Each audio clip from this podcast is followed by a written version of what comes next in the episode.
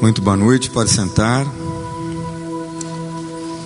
Oi, gente, meu nome é Daniel.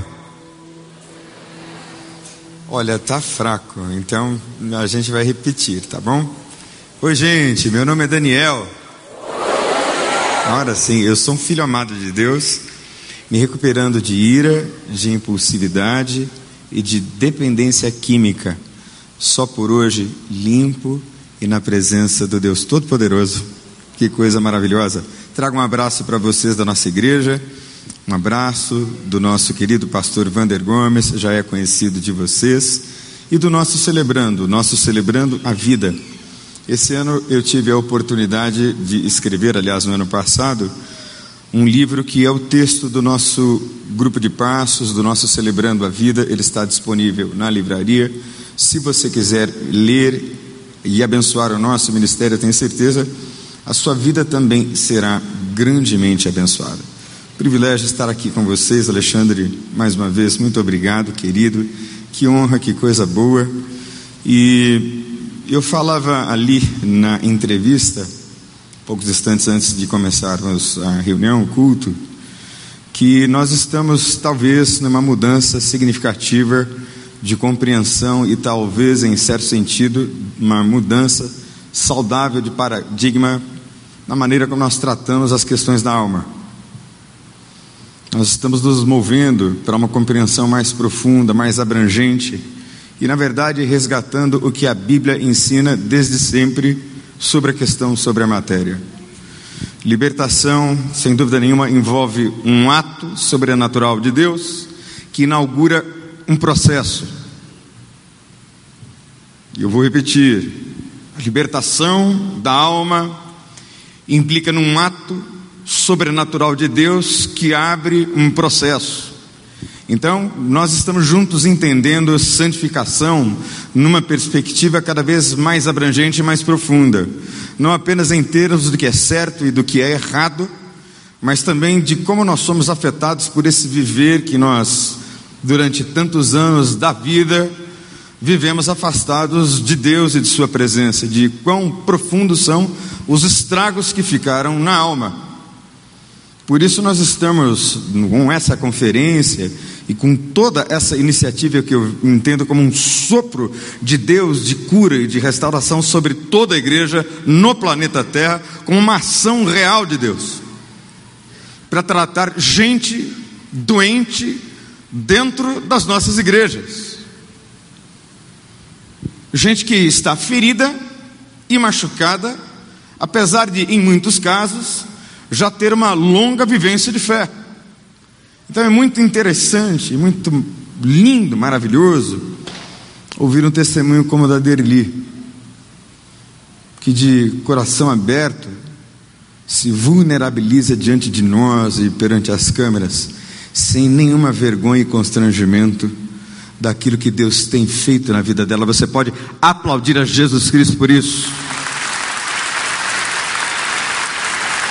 Isso me impacta muito, me alimenta demais, pois eu me identifico com ela nas minhas fraquezas e nas minhas vulnerabilidades. E sem dúvida nenhuma, quando Deus não está no centro, quando Deus não está de fato reinando como Senhor, soberano e absoluto, nós nos desviamos não necessariamente dele totalmente, mas do caminho da restauração e da cura e, portanto, da santificação. A raiz da palavra cura, ela vem de duas raízes do latim, interessantíssimas. A primeira raiz tem a ver com vigiar, e a outra tem a ver com cuidar. Cuidar e vigiar. As duas raízes geram a palavra cura, de onde nós podemos inferir ou deduzir ou concluir ou afirmar que o tratamento que obedece a um processo é um tipo de cura. Que um dia de cada vez e só por hoje, vivendo este dia e tudo aquilo que ele tem a me oferecer como desafios e como benção, me devolvem a sanidade e é exatamente sobre essas questões todas que eu gostaria de falar com você nessa noite. Para isso, eu gostaria que você abrisse a sua Bíblia no livro do Gênesis, no capítulo 22, nós vamos ler um texto muito conhecido, mas talvez numa perspectiva bem diferente. Gênesis, capítulo 22, nós vamos ler a partir do primeiro verso. A minha versão é a nova versão internacional. Você pode acompanhar na sua versão se for diferente da minha. A mensagem é a mesma, mas está escrita em Gênesis, no capítulo 22, a partir do primeiro verso, seguinte: Passado algum tempo, Deus pôs prova a Abraão, dizendo-lhe: Abraão, e ele respondeu: Eis-me aqui. Então disse Deus: Toma teu filho, teu único filho, Isaque, a quem você ama, e vá para a região de Moriá, sacrifique-o ali como holocausto num dos montes que lhe indicarei. Na manhã seguinte, Abraão levantou-se e preparou seu jumento. Levou consigo dois de seus servos, Isaque e seu filho, e depois de cortar lenha para o holocausto, partiu em direção ao lugar que Deus lhe havia indicado. No terceiro dia de viagem, Abraão olhou e viu o lugar ao longe. Disse ele a seus servos: Fiquem aqui com o jumento, enquanto eu e o rapaz vamos até lá e depois de adorar voltaremos. Abraão pegou a lenha para o holocausto e a colocou nos ombros do seu filho Isaque, e ele mesmo levou as brasas para o fogo e a faca. E caminhando os dois juntos, Isaque disse a seu pai, Abraão: Meu pai? Sim, meu filho, respondeu Abraão. Isaque perguntou: As brasas e a lenha estão aqui? Mas onde está o cordeiro para o holocausto? Respondeu Abraão: Deus mesmo há de prover o cordeiro para o holocausto, meu filho. E os dois continuaram a caminhar juntos.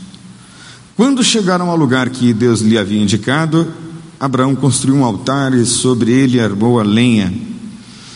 Amarrou seu filho Isaque e o colocou sobre o altar, em cima da lenha. Então estendeu a mão e pegou a faca para sacrificar seu filho. Mas o anjo do Senhor o chamou do céu: Abraão, Abraão, eis-me aqui, respondeu ele. Não toque no rapaz, disse o anjo não lhe faça nada, pois agora sei que você teme a Deus, porque não me negou o seu filho, o seu único filho. Abraão ergueu os olhos e viu um carneiro preso pelos chifres no arbusto, e foi lá pegá-lo e o sacrificou como holocausto em lugar de seu filho. E Abraão deu àquele lugar o nome de O Senhor proverá, por isso até hoje se diz: no monte do Senhor se proverá. Feche os seus olhos, por favor. Vamos orar mais uma vez.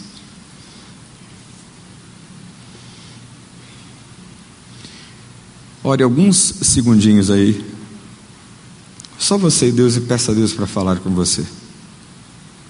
Peça que Deus lhe traga uma palavra ao entendimento primeiro e também ao coração.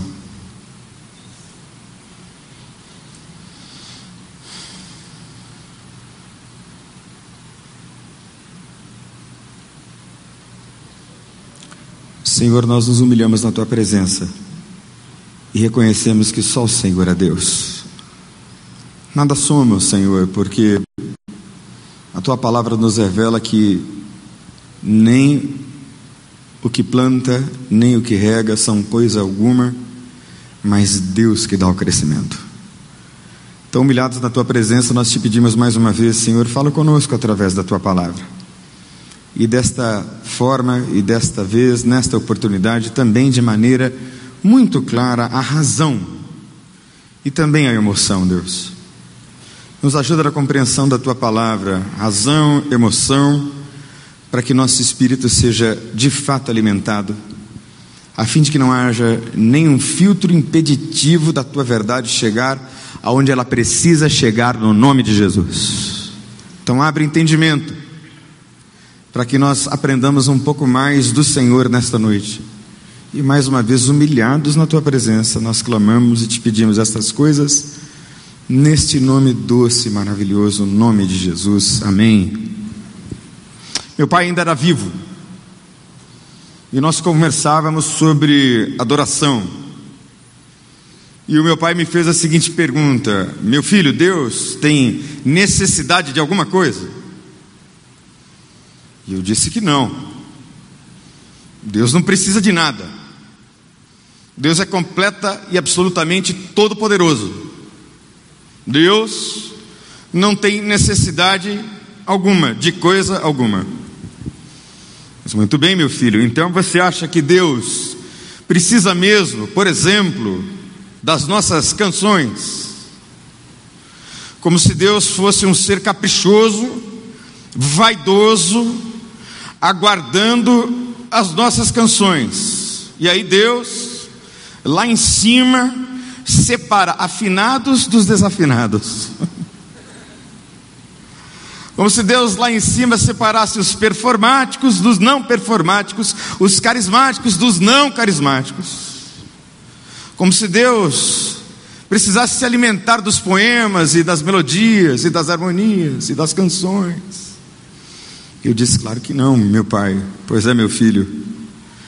Não é Deus que precisa de coisa alguma, nem das nossas canções, nem da nossa adoração. Somos nós que carecemos e precisamos e temos grande necessidade de adorá-lo, de reverenciá-lo. Então não é Deus que precisa do meu louvor, sou eu que preciso adorá-lo. E a adoração pode sim envolver música, poesia, canções, excelência naquilo que se entrega a Deus, mas a adoração vem antes. Adoração não é apenas cantar, não é compor, não é apenas tocar, é muito mais do que isso. Somos nós os grandes necessitados da história, da relação. E adoração, tanto no Velho quanto no Novo, no Novo Testamento, normalmente é traduzido por dois verbos. No hebraico é sará ou sahá. E no grego, proskineo. E os dois significam curvar-se com o rosto em terra. E se vocês me permitem, eu vou fazer aqui o gestual do que esses verbos ordenam. É mais ou menos assim.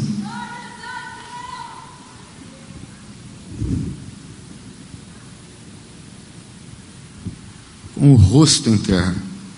Então, se nós fôssemos levar sério mesmo, em termos de nossa eclesiologia, só poderíamos cantar assim, o que seria fisicamente desconfortável. Mas Deus não está, não está primordialmente interessado na forma, mas Deus está interessado no coração de quem adora, na primazia que o adorador dá a quem deve estar no centro, que é Deus. Então, adoração na Bíblia significa prostrar-se, encurvar-se, inclinar-se, render-se, reverenciar, elogiar, obedecer, submeter-se, admirar. Não com o rosto, porque o rosto aqui é apenas a ilustração metafórica do que deve acontecer no coração, dentro da gente. E há um destaque muito forte nas Escrituras em relação à obediência muito forte. Pois a rebeldia é como o pecado da feitiçaria e a arrogância como o mal da idolatria.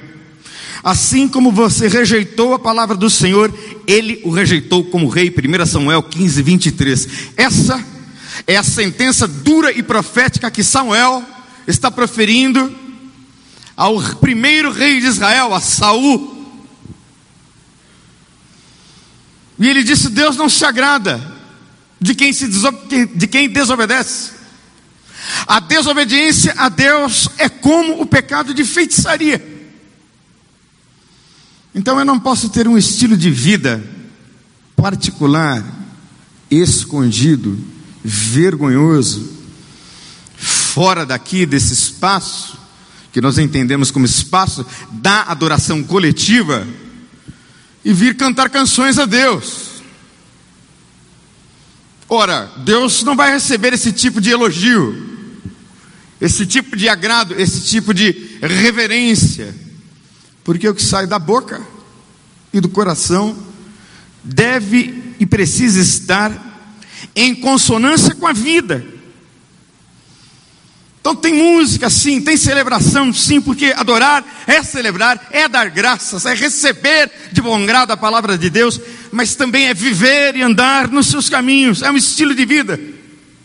E existe sim uma dinâmica entre excelência e ministério, sem dúvida nenhuma. Vejam que eu estou assim num patamar mais elevado, né? Então, para chegar até aqui ao palco, eu preciso subir algumas alguns degraus ou uma rampa, que eu estou mais acima. Mas é aqui o lugar da adoração? Este lugar em si especial? Não. Porque a mulher samaritana pergunta a Jesus onde que é que se adora? É em Jerusalém? É aqui no Monte Gerezim, na Samaria? E Jesus responde àquela mulher: nem aqui nem lá, porque Deus busca adoradores que o adorem em espírito e em verdade. É esses adoradores que Deus está buscando.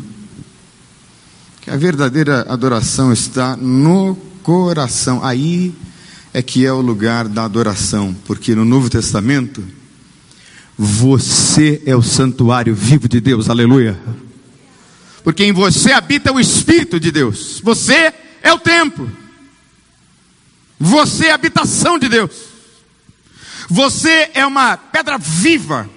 E tantas vezes na Bíblia nós vemos a metáfora da construção e da edificação para ilustrar o que é uma vida espiritual. Cristo é a pedra angular, nós somos pedras que vão sendo colocadas sobre ele, e nós somos, como diz o apóstolo Pedro, como brasas vivas. Então, aqui, essa equipe, com excelência, nos conduz. Por isso é que, na nossa igreja, pelo menos lá no recreio, quem quer cantar aqui precisa ser afinado. Porque se a pessoa fica muito chateada, se não passou no teste, ela não é adoradora, ela é cantor. Então, cantor Pode cantar. O adorador ele não está muito preocupado se é aqui, se é lá, se é lá atrás, se é lá em cima, se é lá embaixo, no porão. Ele está interessado em adorar, em espírito e em verdade. E há uma sentença do profeta Isaías contra falsos adoradores. E de ler eu tremo. Eu não sei você, mas tem alguns textos da Bíblia que me fazem tremer. E esse é um deles. Isaías 29, 13 diz o seguinte: O Senhor diz: Esse povo se aproxima de mim com a boca e me honra com os lábios, mas o seu coração está longe de mim. A adoração que me prestam só é feita de regras ensinadas por homens. Coração está longe de mim. Existe uma similaridade e uma proximidade impressionante e sutil entre adoração e idolatria. Estão muito próximas, estão muito juntas. Toda a revelação, toda a Bíblia é a luta de Deus para estar no centro, desde o Éden. A tentação de Eva teve a ver com isso. Diz a Bíblia que Eva viu que a fruta era agradável a paladar, bonita, ou seja, era gostosa, ela traria prazer e também desejável para dar entendimento. Então ela foi no conto da serpente, porque a tentação dela foi num nível muito profundo. Você vai ser igual a Deus. Então ela comeu e deu para o seu marido, e seu marido também comeu. E aí Deus saiu do centro, pela desobediência. E o nosso coração é uma fábrica de ídolos. E você vai perceber como essa fábrica de ídolos que nós colocamos dentro de nós mesmos está diretamente relacionada a comportamentos disfuncionais, a adoecimentos da alma, a comportamentos reprováveis e vergonhosos, que nem mesmo você entende. Você se pega fazendo determinadas coisas das quais você se envergonha e faz de novo. E aí vai carregando sobre si um fardo de culpa que deprime e que gera uma série de outros adoecimentos. E é lógico que, se a gente colocasse, por exemplo, aqui na frente, a imagem de uma entidade qualquer, de qualquer religiosidade estranha, ninguém se prostraria, porque nós somos, graças a Deus, protestantes, somos ou não somos? Somos batistas. Sua graça, sua fé, suas escrituras. Já entendemos muito claramente, desde o Velho Testamento, junto com os judeus, que não podemos nos prostrar diante de ídolos algum. O problema é que há uma outra sentença do profeta Ezequiel, e eu gosto muito dos profetas, porque os profetas proferem sentenças. De modo que quando a gente lê as sentenças, parece um espelho para a gente. E um alerta. O alerta para eles serve para nós. E diz o texto: Algumas das autoridades de Israel vieram e se sentaram diante de mim. Então o Senhor me falou: Filho do homem, esses homens ergueram ídolos em seus corações e puseram tropeços ímpios diante de si. Devo deixar que me consultem. E a quem está sendo dirigida esta palavra neste contexto em Ezequiel? A elite da época a elite religiosa e a elite econômica. Não era para qualquer um que esta palavra estava sendo direcionada. Ídolos no coração. E a adoração verdadeira é dirigida a Deus. E a idolatria é dirigida às coisas boas que Deus criou. Se você ler os primeiros capítulos de Romanos, você vai ter uma aula completa sobre idolatria. Diz o texto que os homens amaram antes a criatura do que o Criador. Então Deus os entregou a pensamentos lascivos para cometerem torpeza entre si. Porque Deus deseja estar no centro.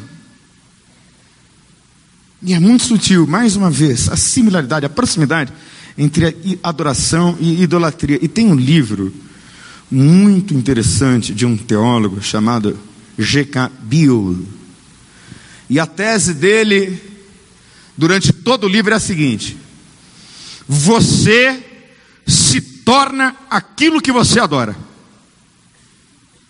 Eu vou repetir para você nunca mais esquecer. Você se apropria da natureza e das propriedades da coisa ou do ser que você adora. É muito interessante. E nós lemos que no primeiro mandamento, não farás para ti imagem de escultura, nem de nada do que se mova na terra, para representar Deus. Por quê? Que Deus não quer que nós façamos nenhuma imagem. Deixa eu dizer a você por quê. Porque você foi criado à imagem e semelhança de Deus. E por isso, você é um refletor você reflete a sua natureza mais profunda e os seus valores mais profundos. Você reflete as personalidades importantes que influenciaram a sua vida. Se você teve um bom pai como eu, e graças a Deus eu tive um bom pai, um pai que me ensinou a pensar. Até a minha letra parece com a letra do meu pai. O jeito de falar, o jeito de caminhar, porque eu reflito um pouco dele. Também reflito muito de minha mãe, especialmente no que diz respeito à educação financeira, porque eu me orgulho de dizer que eu nunca dei um cheque que voltou na minha vida inteira, nem nunca fiz dívida que eu não pude pagar, porque minha mãe me ensinou a viver com o que eu tenho. E a me contentar e dar graças a Deus por isso. Então, graças a Deus e a influência que reflete dos ensinos de minha mãe na vida, Dinheiro para mim nunca foi um problema. Eu tenho dito a Deus, obviamente, o que vou dizer eu não estou dizendo de maneira alguma para causar nenhum constrangimento em ninguém, mas o que eu tenho na vida é um carro. Um carro eu tenho. Só um. E mais nada. Devo receber a minha herança quando minha mãe falecer? Mas, irmãos, desde muito cedo, meu trato com Deus é o seguinte: eu prefiro morrer pobre e seco do que cheio de bens e longe da tua presença. Então você reflete aquilo que você adora. Então vamos imaginar que nós tenhamos aqui uma imagem de uma entidade que representa, por exemplo, a prostituição. Assim, Vanderly disse que caminhou em rituais de feitiçaria, espiritismo e outros mais. Ora, há muitas divindades, desde que o mundo é mundo, que representam, por exemplo, a sexualidade, a promiscuidade, a prostituição. É lógico, né? se eu colocar Afrodite aqui, você não vai se prostrar a Afrodite. Mas se o sexo é a coisa mais importante da vida, se o sexo está no centro, Deus está fora. E aí os comportamentos sexuais passam a ser completa e absolutamente distorcidos. Loucos, desvairados em parafilias, em transtornos da sexualidade, em distorções, em perversões inimagináveis. Você não está adorando a imagem, mas está refletindo a coisa mais importante. Deixa eu tentar ilustrar isso de uma outra forma para você entender a sutileza de como isso é forte e de como isso entra dentro da gente sem a gente às vezes perceber o processo da brecha da entrada. Ah, choveu bastante no Rio de Janeiro nos últimos dias. E eu preciso pedir a você que ore pelo Rio de Janeiro. Estava compartilhando um número com o irmão Alexandre, incrível. Mas até a presente data nós temos 988 ah, é, tiroteios na cidade do Rio de Janeiro que foram reportados. E estamos às beiras, à beira de uma intervenção federal que é bem-vinda aos meus olhos, muito bem-vinda. Mas choveu muito no Rio de Janeiro. Na quarta-feira, se não me engano, da terça para quarta, choveu muito. E eu estava dormindo e percebi aquela chuva de raios.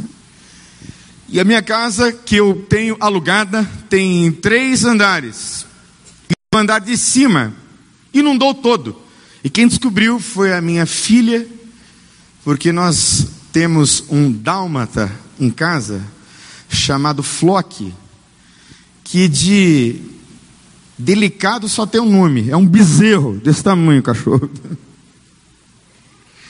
E a minha filha subiu, Flock, Flock, Flock. Nós temos o Flock e o companheiro vira-lata que é o Lívio Bratio.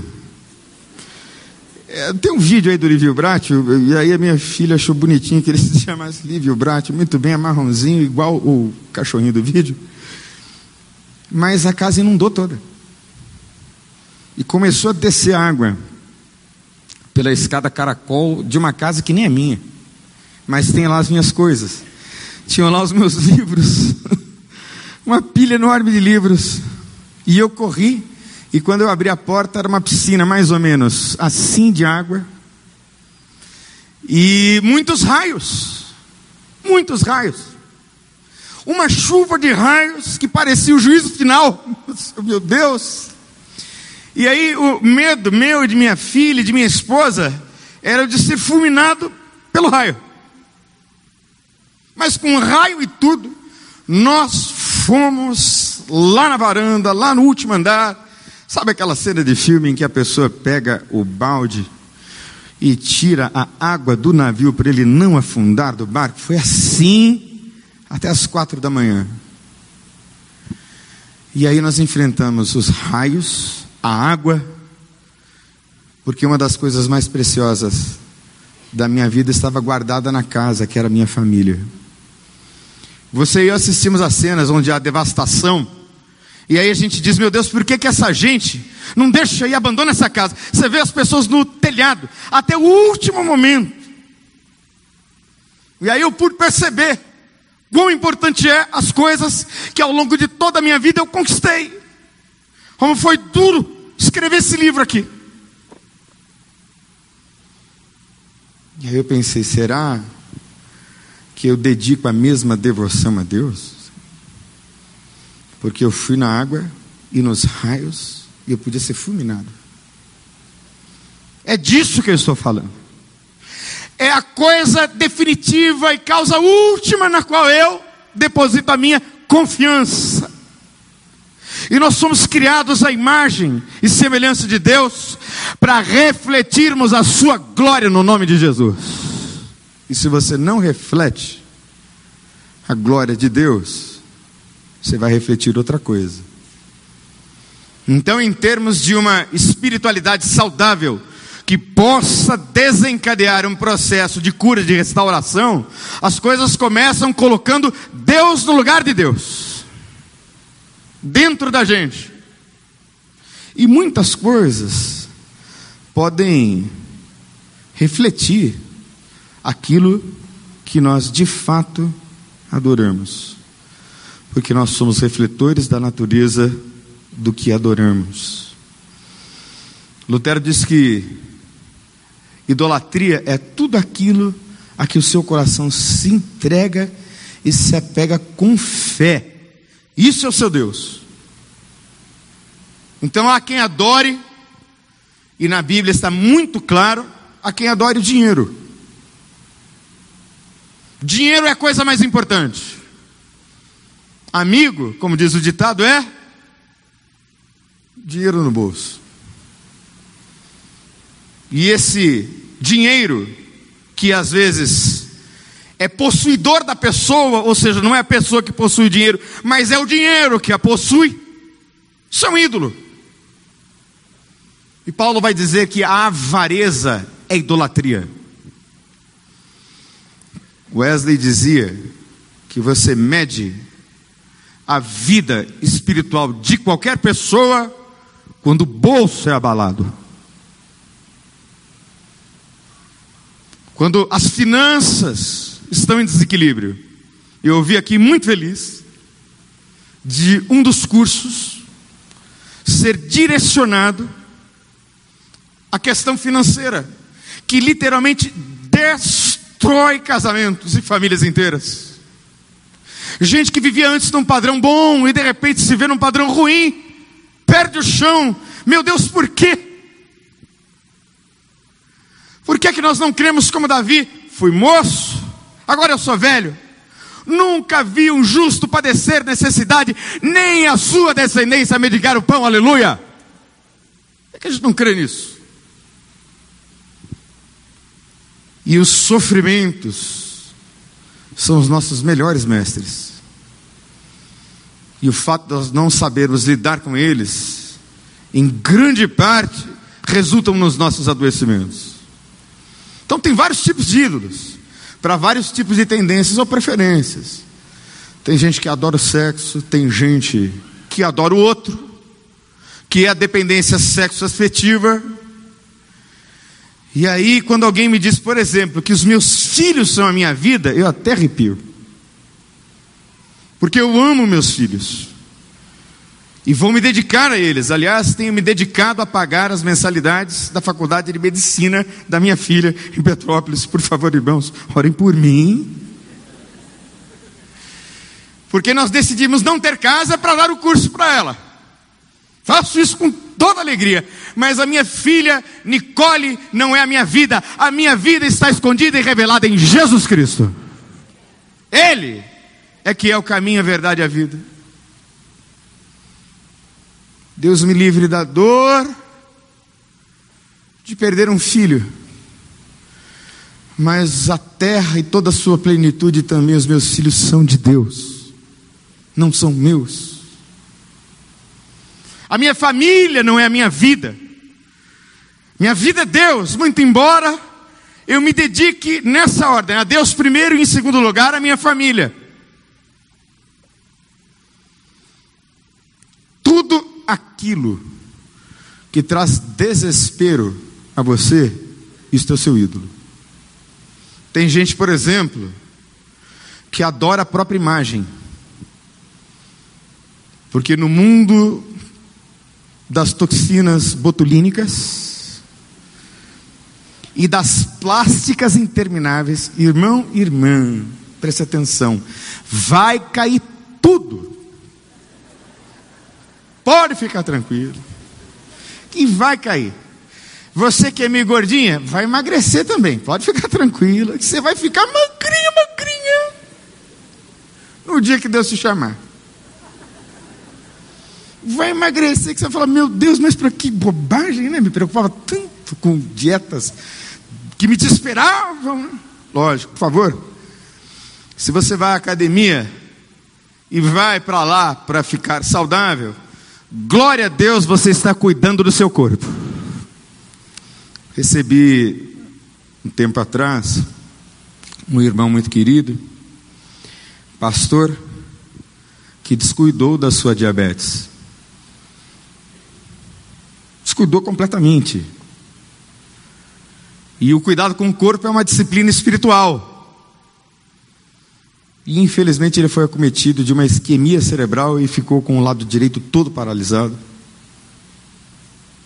Está numa cadeira de rodas.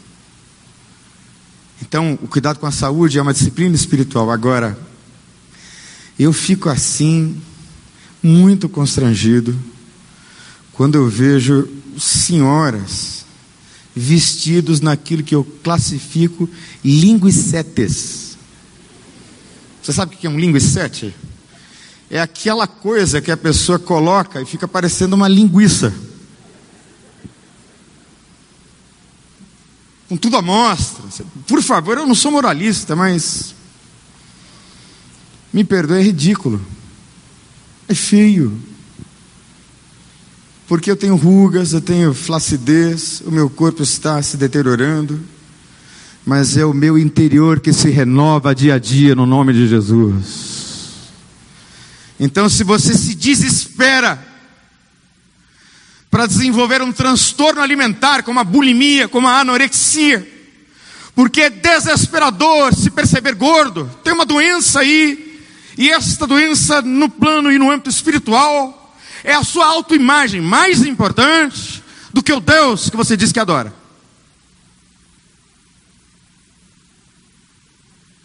Então, se você tem pânico, porque está engordando assim um milímetro, cuidado. Saúde é uma coisa, idolatrar a própria imagem outra completamente diferente. Por favor, não me interprete mal. Mulheres, por favor, façam escovas. Maridos, por favor, paguem a conta. Por favor, nada de radicalismos nem moralismos. Eu estou pensando a coisa íntima, a causa última, a confiança primordial. É disso que eu estou falando. Tem gente que tem em si mesmo o próprio Deus. Tem gente que não se humilha por nada. Tem gente que não consegue dizer: me perdoe, eu errei. Tem gente que sabe tudo. Conhece gente assim? Você vai conversar com o sujeito, ele já sabe. Você vai dizer antes mesmo que a palavra venha à boca. Ele já sabe. Ele já viajou, lógico, já viajei onde você foi, já conheço tudo. Assim. Conhece gente assim? Eu acho que aqui na PIB de Curitiba não tem. Só lá no recreio. Só lá. Mas que coisa feia. Porque a Bíblia diz que Jesus era manso e humilde de coração. Que coisa boa é a humildade. E por que é que nós somos assim tão arrogantes, né? Por que é que a gente se ofende com tanta facilidade? Eu contava para o meu amigo Felipe, que escreveu o livro comigo, e nós estamos escrevendo dois livros juntos. Um grande amigo que Deus me deu. Que eu cheguei no meu condomínio, era mais ou menos ali por volta de 11 horas, e eu vi um grupo de rapazes lá que trabalham no condomínio, todos completamente enlameados. Era uma sexta-feira. Sexta-feira é o dia que eu mais atendo no meu consultório. Cheguei tarde, 11 horas. E eles estavam lá, lutando contra um, um pano, um trapo que tinha entrado na tubulação. E vinha lama. E quando eu cheguei com o carro, um deles finalmente conseguiu puxar e eu assisti a cena. Eu louvei a Deus. Começou a jorrar uma água preta, como se fosse petróleo. E eles celebravam aquilo como se fosse a final da Copa do Mundo com o Brasil heptacampeão. Uma alegria contagiante. E aí eu olhei para eles.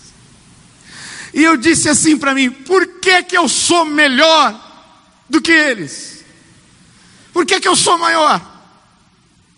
Por que, que eu deixo, devo me achar melhor porque eu fiz essa ou aquela universidade? Porque esses homens estão aqui, muitos deles mal sabem ler, até às 11 da noite, só para que o condomínio possa ter água para beber. Nem hora extra esse pessoal ganha. Então meu coração ficou pequeno por isso é que a Bíblia diz: cada qual, em Filipenses 2, considere os outros superiores a si mesmo. Preste atenção. Porque às vezes o ídolo é você mesmo, que está no centro de tudo. É contrariado. Deus já não serve mais. Recebe uma diretiva do seu líder, dizendo a você: não, a igreja já não serve. Aquele pastor já não serve mais. É porque você é arrogante. É por isso. O humilde ouve. E preste atenção, hein? Porque há um paradoxo aqui. Interessante. A Bíblia diz: cada qual considere os outros superiores a si mesmo.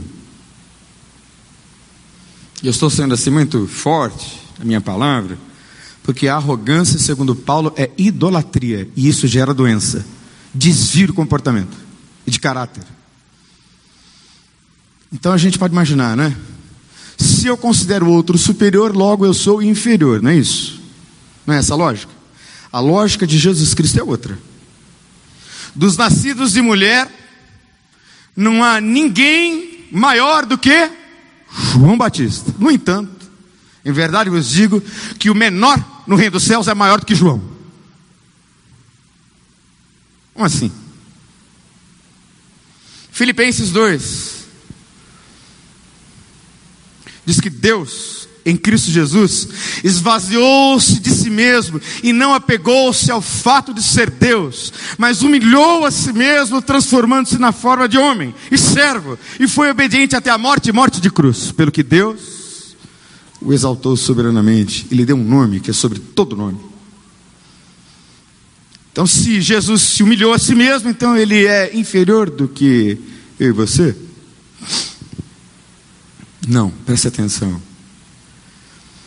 Quando você considera o outro menor na sua concepção que seja, superior a você, você não se torna inferior, você se torna nobre. É nobre. É maravilhoso. Essa humildade da alma que traz cura. Nesse livrinho que nós escrevemos, tem um princípio, que é o princípio da humildade, que nós exploramos muito, porque não existe restauração da alma sem humildade. Não importa quem você seja, em que posição você esteja. Aqueles homens de trapo na mão, vinham com uma lição para a minha vida que eu nunca mais vou esquecer. Tem gente que elege o prazer como ídolo. E nós fomos criados para o prazer. Fomos criados para o prazer dentro dos limites que são regras de amor estabelecidas por Deus. Por isso é que Deus nos deu padrões ético-morais, porque Ele nos ama. Por isso é que Deus disse: é só até aqui. Isso é a expressão do amor dEle. A expressão do seu cuidado. Porque há prazeres que são deliciosos, mas há prazeres que se tornam destrutivos e escravizadores. A Bíblia não erra. Jesus é a palavra encarnada. Aquele que comete pecado é escravo do pecado. E conhecereis a verdade, e a verdade vos. Se, pois, o Filho vos libertar, verdadeiramente sereis livres. Eu já estou encerrando, irmãos, e eu quero encerrar com, com duas coisas importantes, para já entrar no texto. Você está ouvindo muitas verdades, e algumas verdades incômodas, com toda certeza. Mas é de C.S. Lewis uma frase muito interessante que também guardo para mim. C.S. Lewis é um escritor apologeta inglês. Foi ele que escreveu as crônicas de Nárnia, que deram aí a inspiração para os filmes, que alguns assistiram em décadas passadas. Mas é dele a seguinte frase: Quem procura conforto não encontra nem conforto nem verdade. Mas quem busca a verdade encontra verdade e conforto. Então a verdade liberta. E essa palavra assim tão geral está se aplicando especificamente a você. O que é que te desespera? Provavelmente isso é um ídolo. O amanhã te desespera? Então o amanhã é um ídolo. Não estejais ansiosos por. Posso ouvir coisa alguma? Coisa alguma. Por mais ansiosos que vocês estejam, vocês não podem acrescentar um palmo ao curso das suas vidas. Até os vossos cabelos estão contados. Então por que temer amanhã? Sabe, gente, eu já compartilhei isso aqui na conferência passada e vou compartilhar rapidinho. Eu usei drogas seis anos da minha vida. Adquiri a infecção por HIV e desenvolvi AIDS. Estava morrendo. Porque o prazer era o centro da minha vida. Mas um dia eu me entreguei a Jesus Cristo e ele me libertou integralmente. Me deu uma esposa, me deu duas filhas, todas elas saudáveis para a glória de Deus. Mas eu continuo como efeito do meu tempo de vida louca, por isso é que eu disse que eu estou em recuperação em dependência química também, porque eu tomo vários comprimidos por dia antirretrovirais que me dão a qualidade de vida que eu preciso ter, mas a minha saúde é razoavelmente frágil, né? E aí, Daniel, vai conseguir pagar a faculdade da sua filha até o final? Sinceramente, com toda certeza, o que eu sei é que o meu Deus cuidou de mim hoje, aleluia. Isso eu sei. A Bíblia diz que o amanhã cuidará, basta cada dia o seu mal. Então, quando eu vivo essa verdade, eu não tenho que temer. E o texto nos conta a história desse homem, que é o pai da nossa fé, é o ápice da sua jornada espiritual. E eu preciso lembrar você que naquela época não tinha Bíblia. Deus se revelava no que a teologia chama de padrão da revelação sobrenatural. Bíblia é só depois de Moisés. Isso aqui foi registrado a posteriori. Era a tradição oral primeiro, histórias contadas de um para o outro, depois a escrituração com Moisés, dez mandamentos e tudo mais. Aqui não tem Bíblia. Aqui é Deus se revelando sobrenaturalmente a Abraão. Então ele lhe faz promessas, ele sai da sua terra. Você conhece a história, se não conhece, precisa conhecer. E no final da história, Deus diz a ele para fazer um culto difícil. Um culto dificílimo de ser feito. E alguns passos na nossa recuperação são difíceis, mas precisam ser dados com coragem em nome de Jesus. E Deus diz a ele: vai para uma terra, para um monte, e lá você vai me sacrificar o teu filho. Você percebeu que Sara não está na história, não? Porque se Sara estivesse na história, Sara ia sorrateiramente contar o plano para os empregados dela e dizer assim: ó, Abraão pirou.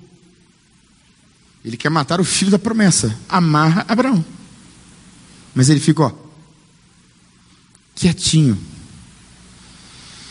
Sabe, gente, tem coisas que Deus fala só com a gente e só a gente entende.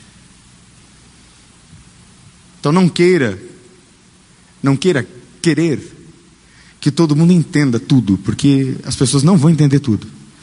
Se você espera sempre ser amado pelas pessoas o tempo todo, 24 horas por dia, se você espera que as pessoas vão entender e devem explicações a você o tempo todo, você provavelmente é codependente. Porque ninguém vai amar você completamente o tempo todo. E ninguém vai entender você o tempo todo completamente. Por isso é que a nossa relação é com Deus, primeiro. Porque Ele entende tudo. Já os humanos são essa pasta caída que somos nós, parciais, pequenos, vulneráveis. Então ele fica quieto e quando caminha três dias, ele diz o que para seus empregados? Fica aí porque eu vou lá adorar só com o menino. Já pensou se ele conta para os empregados? Não ia ter culto, né? Não ia entrar, não ia ter esse capítulo. E aí ele vai. E eu imagino quem é pai aqui? Mãe. Já pensou?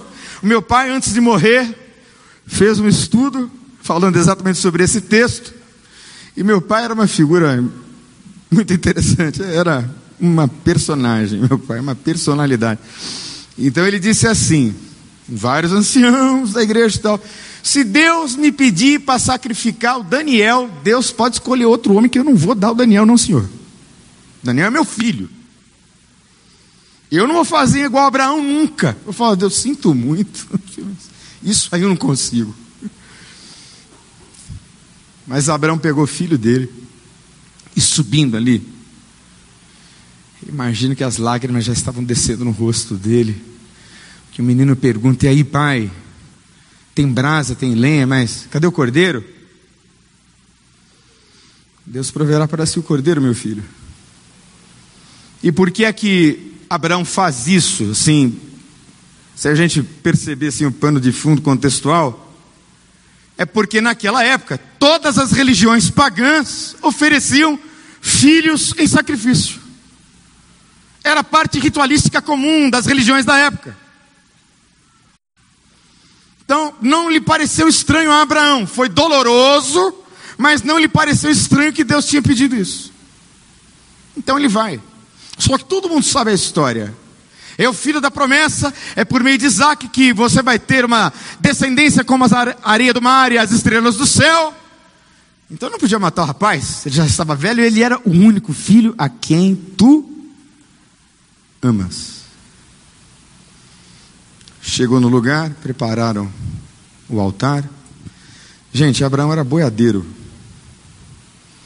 Então ele, com toda certeza, não chegou. Meu filho Isaac, você pode, por favor, é, sentar ali que eu vou te amarrar, porque agora eu vou degolar você. Vai cair. Você acha que foi assim esse culto? Abraão pegou o menino, deu uma banda nele, e caiu por cima dele como cai, em cima de boi. E o menino começou a gritar e a berrar. E ele amarra as mãos do menino. E o menino chora, e ele chora junto. E aí ele chega ao ponto de pegar o cutelo. E... Abraão, Abraão. Agora eu sei que me amas. Visto que não me negaste teu filho, teu único filho. E enquanto Deus provava a Abraão, Deus também provava a Abraão o quanto Abraão era amado. Se você pegar a história de Abraão, Abraão tem todos os qualificantes para não ser pai na fé. Tudo é graça, irmãos. Não vou entrar nisso agora. Mas Abraão recaiu várias vezes, hein? Como ele caiu da fé? Abraão é amado como você é amado. Para finalizar, eu queria que o pessoal do louvor já me ajudasse aqui. Preste atenção. Você é amado. Tem uma expressão, né? A gente diz e a gente não reflete muito sobre isso. Você tem valor intrínseco. O que é valor intrínseco? Né? Você tem valor em si mesmo. Por que você tem valor em si mesmo? Deixa eu ensinar a você, ou por favor, tentar ensinar a você o quanto você é amado e por que você é amado. E por que você tem valor. Preste atenção.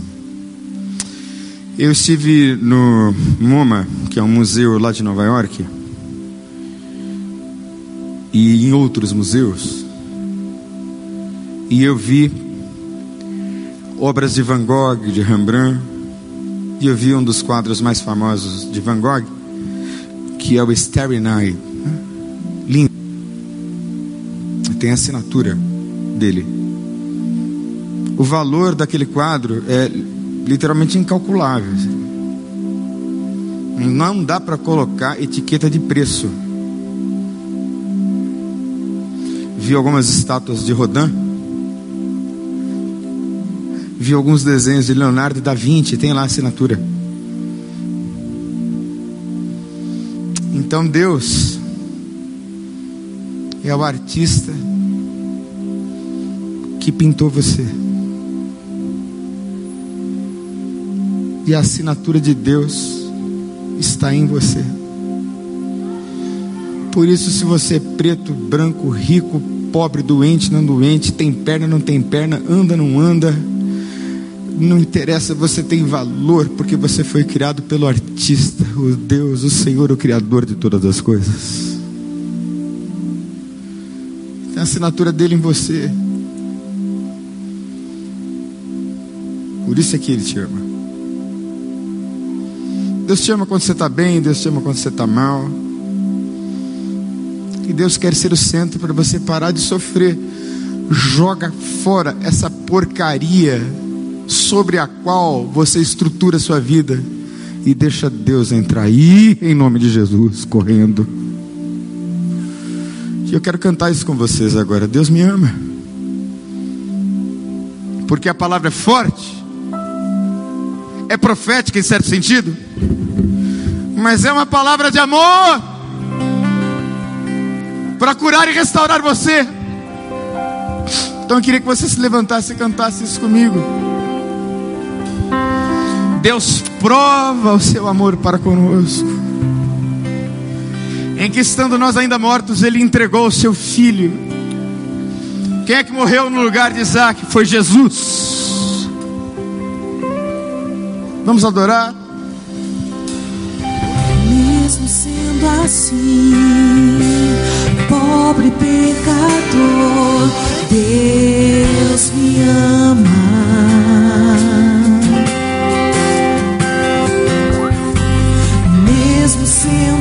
Falho, mesmo sem merecer.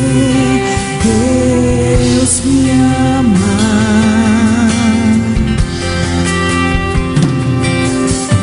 Se estou forte, se eu estou de pé,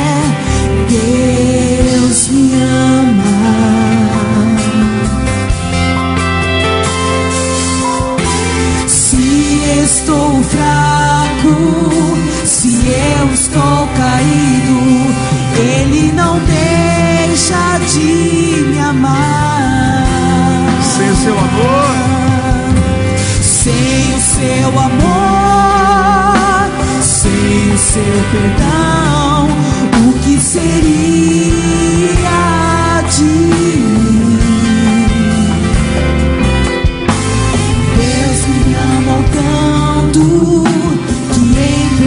seu filho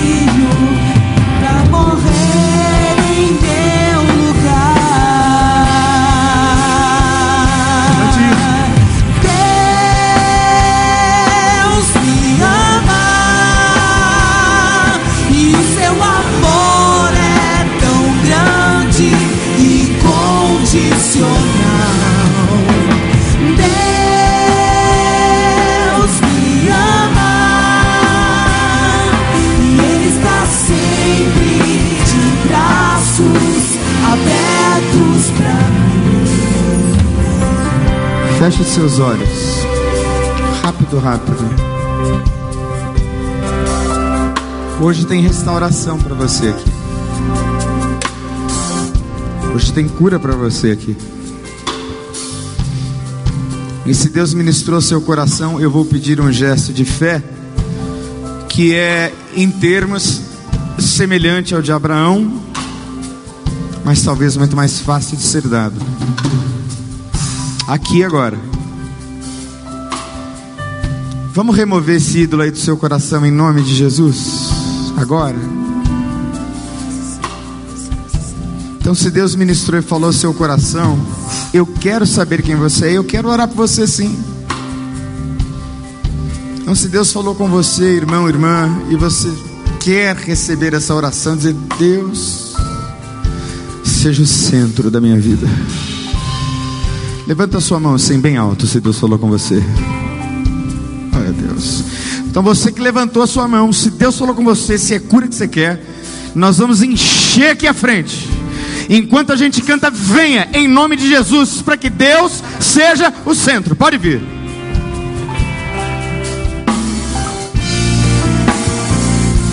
Pode vir, tem problema.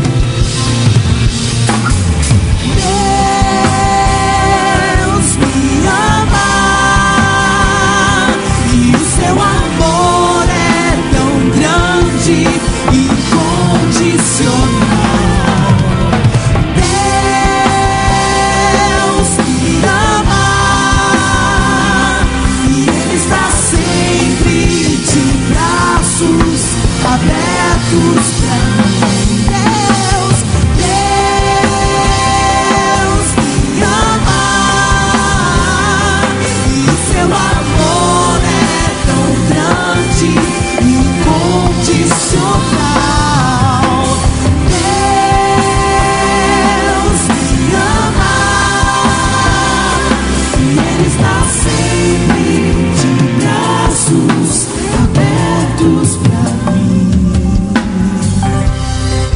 Coloque a mão assim no seu coração.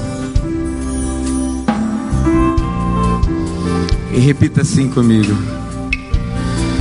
Jesus, Jesus, o Senhor, a partir de agora, é o centro da minha vida.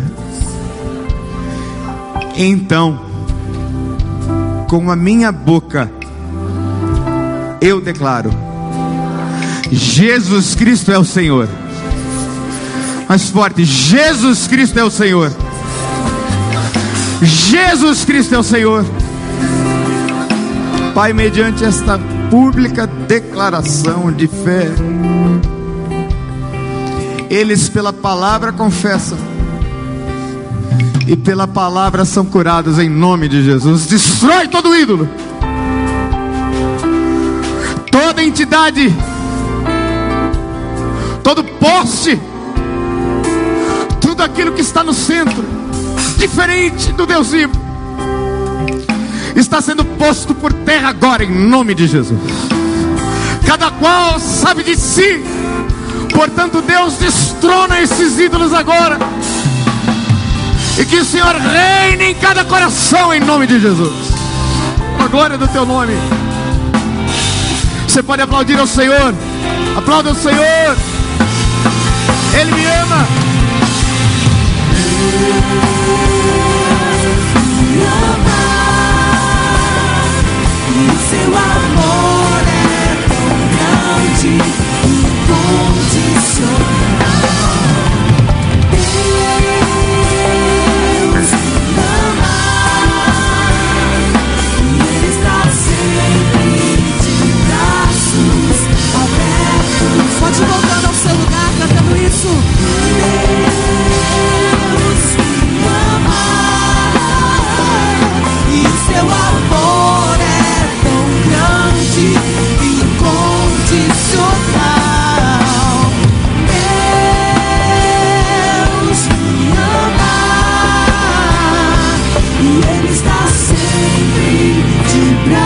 braços abertos para mim. Amém. Glória a Deus. Deus é bom. Deus é, é, é bom? Deus é muito bom. Vou pedir para você ficar de pé aí, que a gente já está encerrando esse culto aqui. Mais uma noite da nossa conferência. E alguns avisos aqui para a gente terminar de maneira bem rápida, tá? Nossa próxima palestra, vou pedir para o pessoal da nossa comunicação colocar aí amanhã à noite. Quem tem irmãos aqui? Irmãos, irmãos, tem irmãos? Tem irmãos? Quem tem irmão que é jovem, adolescente, levanta a mão aí. Quem tem irmão que é jovem, adolescente, amém. Quem é pai e mãe que levanta a mão, amém. Essa palavra de amanhã é para você, para família. E eu quero convidar você a trazer o seu filho amanhã. No culto de sexta-feira, aqui acontece o MEP, o nosso Ministério de Adolescentes. Amanhã a gente continua na conferência, mas nós vamos fazer um tempo de palavra, tanto para nós, adultos, como para os adolescentes. E o tema da nossa palestra está lá, coloca de novo por gentileza. Você lembra daquela brincadeira que aconteceu no ano passado? Baleia azul? Lembra disso? A gente vai falar amanhã sobre baleia azul e outros bichos. Sementes de esperança em meio às crises.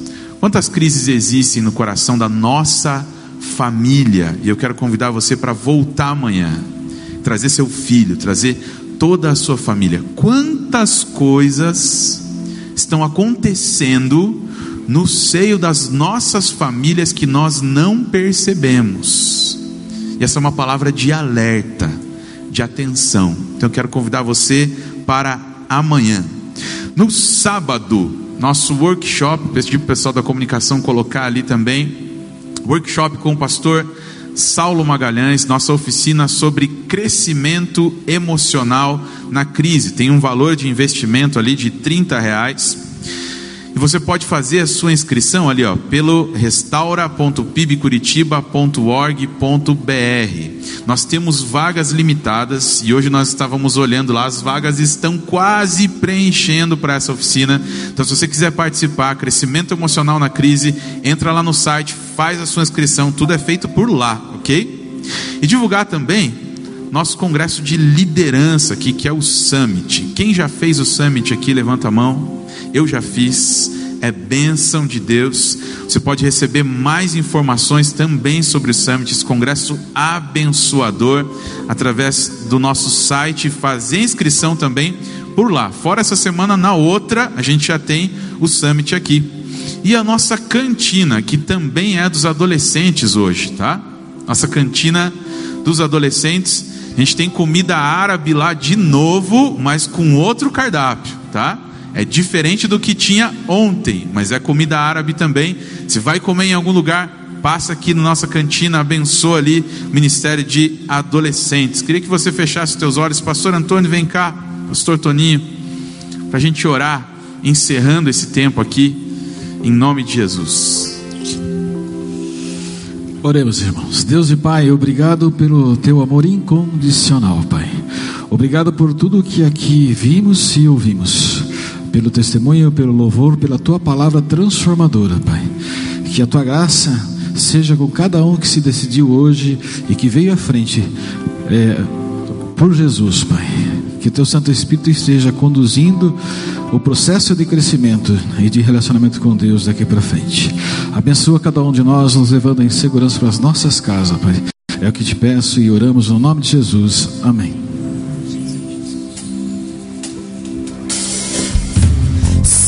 o seu amor, sem o seu perdão, o que seria